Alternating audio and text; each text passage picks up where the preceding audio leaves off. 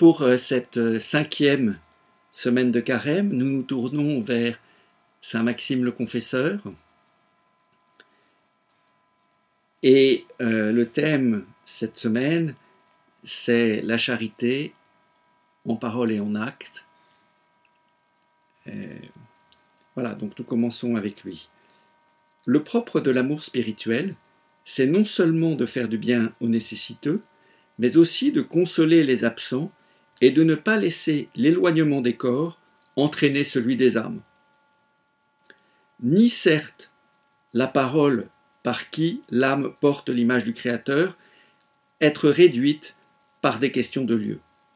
Dialoguer de vive voix avec ceux que l'on aime quand ils sont sous nos yeux, ou bien absents, converser avec eux par lettres.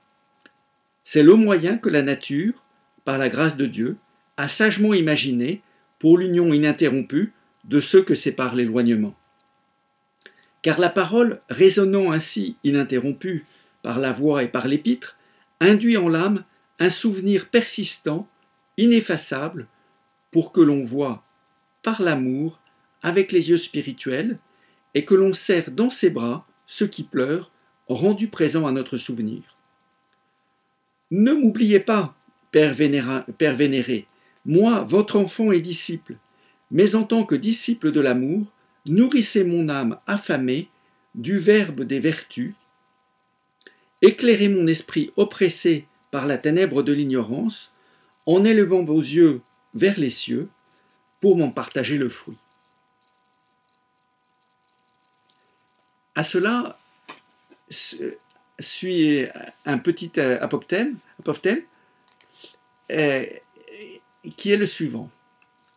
Quelques-uns des vieillards vont chez Abba Poumen et lui disent À ton avis, quand nous voyons un frère dormir à l'office, faut-il le secouer pour qu'il se tienne éveillé durant la prière?